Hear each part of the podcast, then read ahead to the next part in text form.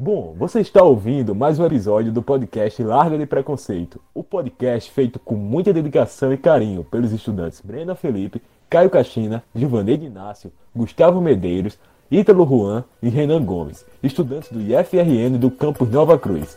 Sintam-se muito bem-vindos.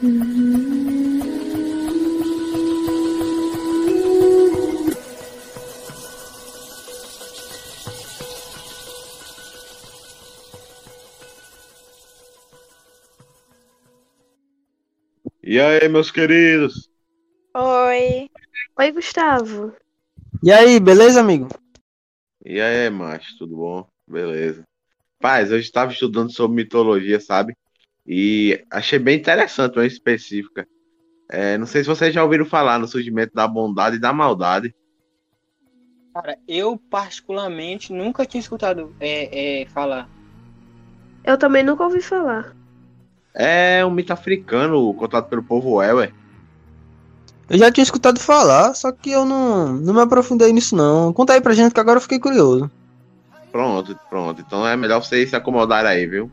Eu não sei se vocês já ouviram falar, mas de acordo com o povo Ewer, diz a tradição, sabe, que, que no início de tudo, lá no início da Terra, para habitar a Terra, Oxalá criou o homem e mais tarde a mulher, só que ambos vieram do barro. Pera aí, Gustavo. Essa história não é bem parecida com a criação dos cristãos ou eu tô errado? Adão e Eva, pô. Sim, sim. Até aí o começo é bem parecido. A diferença desse mito, sabe, é que no momento que o homem e a mulher se encontraram pertinho um do outro, puseram aí, começaram aí. Oxi, mas eles começaram a rir assim do nada. Não, isso mesmo, exatamente. Rir foi muito. E depois disso saíram pelo mundo. Engraçado, é o que acontece depois. Rapaz, Oxalá não parou com suas criações. Ele continuou, tipo, a usar o barro pra, pra dar vida a novas pessoas. Aí teve uma, uma das vezes que foi usada uma quantidade muito grande de terra de ruim, terra de má qualidade, sabe?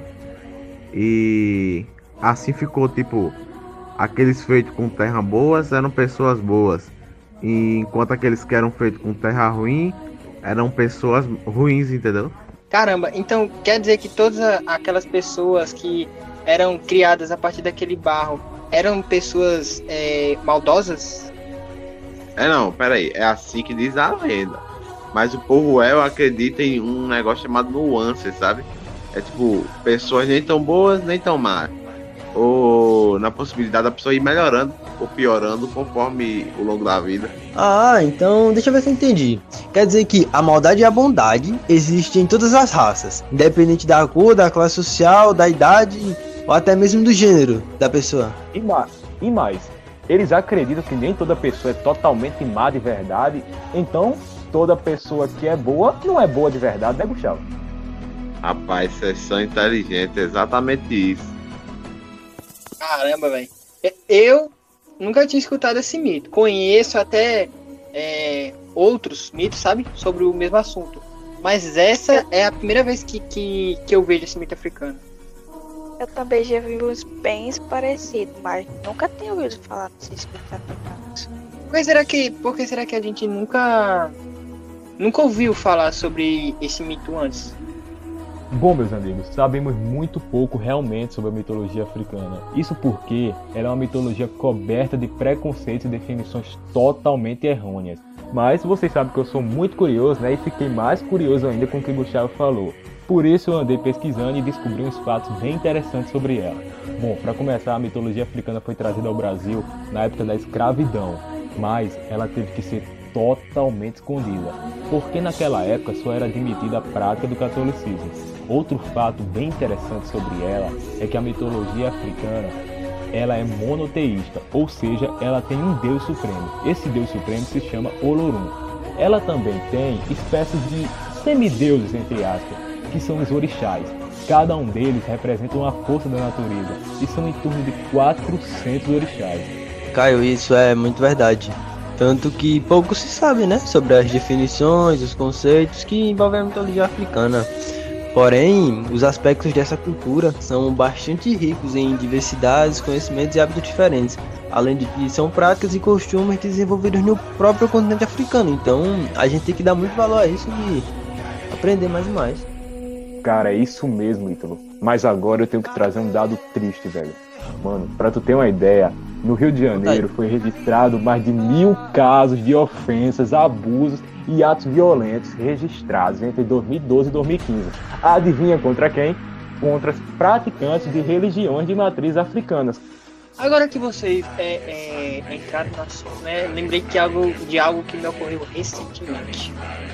Sério, Renan? Conta aí pra gente saber o que é que houve. Já fazia um tempo que, que eu estava precisando comprar roupas, né? Porque eu gosto de andar no estilo.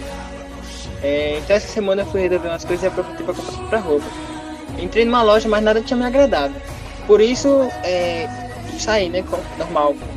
É, só que, de repente, eu fui abordado por dois seguranças que, que era da loja, né? Que trabalhavam lá. E eles estavam dizendo que eu tinha roubado peça da loja, que não sei o que, não sei o que. Eu fiz. Hã? Não tô entendendo, não tô entendendo. Sendo que nem sacola na mão eu tava, só pra começo de conversa. Sério, cara? Nossa, meu Deus do céu, que injustiça. Isso, isso é inacreditável. Pois é, eu já, eu já tô cansado de, de, de, sempre ser acusado de fazer algo simplesmente por eu ser uma pessoa negra, sabe? E isso nem, nem, nem acontece é, só comigo, infelizmente. Acontece com praticamente todos. Meu Deus, nós te conhecemos muito bem. E sabemos que você nunca seria capaz de fazer uma coisa dessa. Mas infelizmente esse ocorrido, como você mesmo disse, acontece não só com vocês, acontece todos os dias com muitas outras pessoas.